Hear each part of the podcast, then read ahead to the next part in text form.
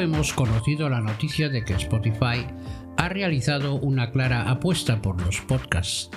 De entrada adquiriendo dos compañías, Chartable y Podsites, empresas líderes en este mercado orientadas a la publicidad, tanto para los anunciantes como para los creadores de contenido. Sus intenciones, según Spotify, son la inclusión de publicidad en toda la plataforma mediante la tecnología de PodSites, que ofrece mediciones muy completas de audición y permitirá a los anunciantes elegir dónde quieren insertar sus anuncios.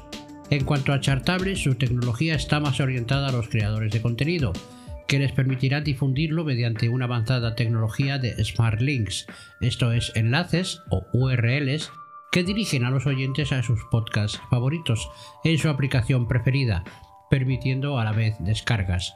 Y hasta aquí la noticia. No ha faltado tiempo para leer en diferentes publicaciones de tecnología consejos y recomendaciones sobre el micrófono ideal para podcasters bajo sugerentes eh, títulos qué micrófono es el mejor para tu podcast, todo lo que debes saber sobre micrófonos para podcast o los 5 o 10 mejores micrófonos para podcasters, etcétera, etcétera. Y veo que la mayoría comentan obviedades o entran en términos excesivamente técnicos que nada ayudan a quien desea o tiene intención de iniciarse en este nuevo universo, que eh, voy a decir una obviedad, está creciendo de manera exponencial.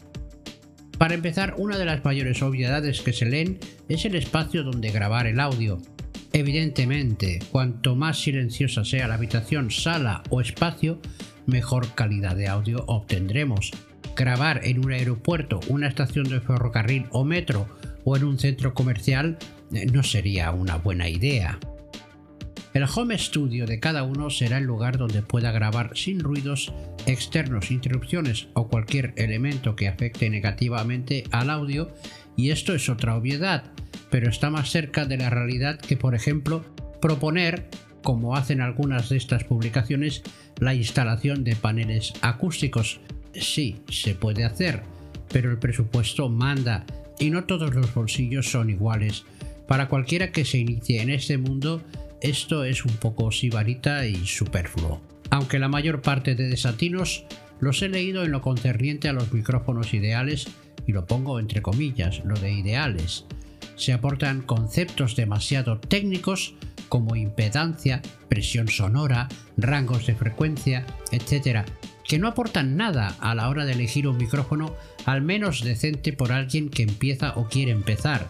Ya llegará el momento en que se interese por estos conceptos, tras sus primeros pasos.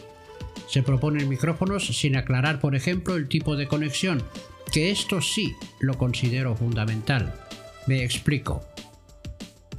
Sin entrar a realizar una conferencia sobre el tema, diré que al margen del tipo de micrófono, condenser o de condensación y dinámico, los dos grandes grupos, según su funcionamiento, la conexión con el PC puede ser fundamentalmente de dos tipos, Dejo los micrófonos lavalier, estos de solapa, para entendernos, y los inalámbricos aparte.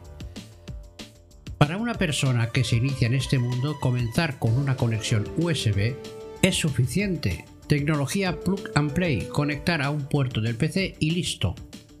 El otro tipo de conexión es mediante un cable Canon o XLR. También puede ser un jack de 6,3 mm, un estándar en audio profesional si bien actualmente ya existen otros tipos de conectores más avanzados que no vamos a nombrar aquí. Este tipo de conexión, la Canon o XLR, es más compleja ya que precisa una interfaz o una tabla de mezclas conectada al PC mediante USB y de ahí el cable XLR al micro. En lo que respecta al audio, los micrófonos de condensador son mucho más sensibles y su gran desventaja frente a los dinámicos es la cantidad de ruido que recogen. Si pasa un mosquito mientras estás grabando, se oirá su zumbido en la grabación final. Por el contrario, los dinámicos son más resistentes y tienen la capacidad de rechazar gran parte del ruido ambiental en los laterales y la parte trasera del micrófono. Otra gran diferencia es la necesidad de amplificación que precisan la mayoría de condensers mediante alimentación eléctrica, también llamada alimentación fantasma o phantom power, otro concepto que veo publicado así, a la brava, sin más, como si todo el que lo lee fuera ingeniero de sonido. Esta alimentación la proporcionan la casi totalidad de las interfaces de las que hablaba anteriormente.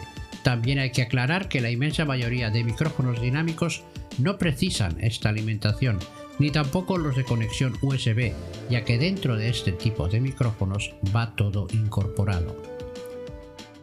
Otro tema importante al margen de la conexión es la forma en que los micrófonos recogen el sonido. Es lo que se denomina patrón polar, o sea, por dónde captan el sonido. De frente, en dos direcciones o en todas direcciones, principalmente. De frente o cardioide, dada su forma de corazón invertido.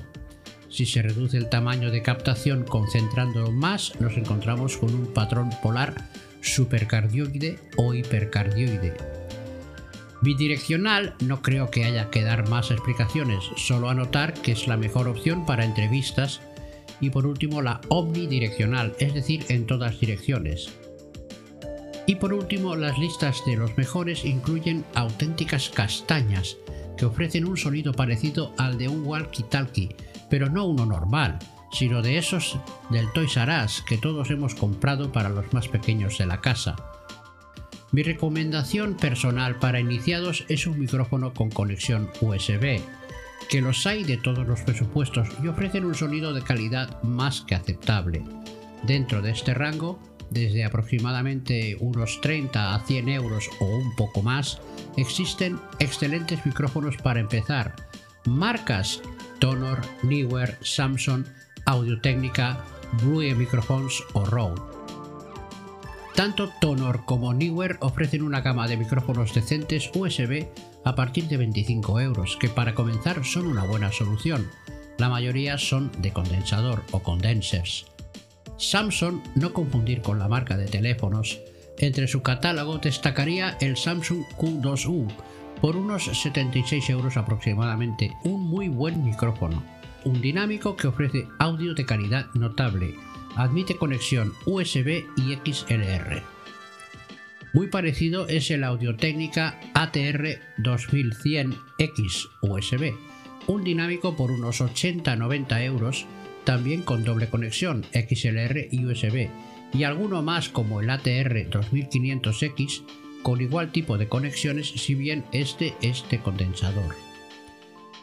Rode, una marca de primera línea, ofrece el NT USB y el NT USB Mini, ambos de condensador, eso sí, de precio un poco más elevado. 144 y 98 euros respectivamente. Depende de la oferta o depende del sitio donde se adquieran. Y por último, Blue Microphones con su buque insignia, el Blue Yeti, a partir de unos 130 euros, y su hermano pequeño, el Blue Yeti Nano, por un precio similar. Este micrófono hasta hace poco era el estándar de los youtubers, hasta que muchos de ellos se pasaron a la conexión XLR este micrófono es semi-profesional y tiene una versatilidad que pocos ofrecen, gracias a su patrón polar múltiple, que ofrece todas las variantes que anteriormente citaba, cardioide, bidireccional, omnidireccional y estéreo, una auténtica bestia. Evidentemente existen más micrófonos con conexión USB, pero su precio ya se dispara un poco más. Creo que con esto queda un poco más claro todo lo concerniente a los micrófonos para quien desee comenzar a grabar y subir sus podcasts con mejor calidad de audio que la del micrófono integrado en los PCs portátiles o esos que venden en los bazares de todo a 100. Pero como decía aquel famoso anuncio de un detergente, amigo podcaster, busca, compara y si encuentras algo mejor, cómpralo.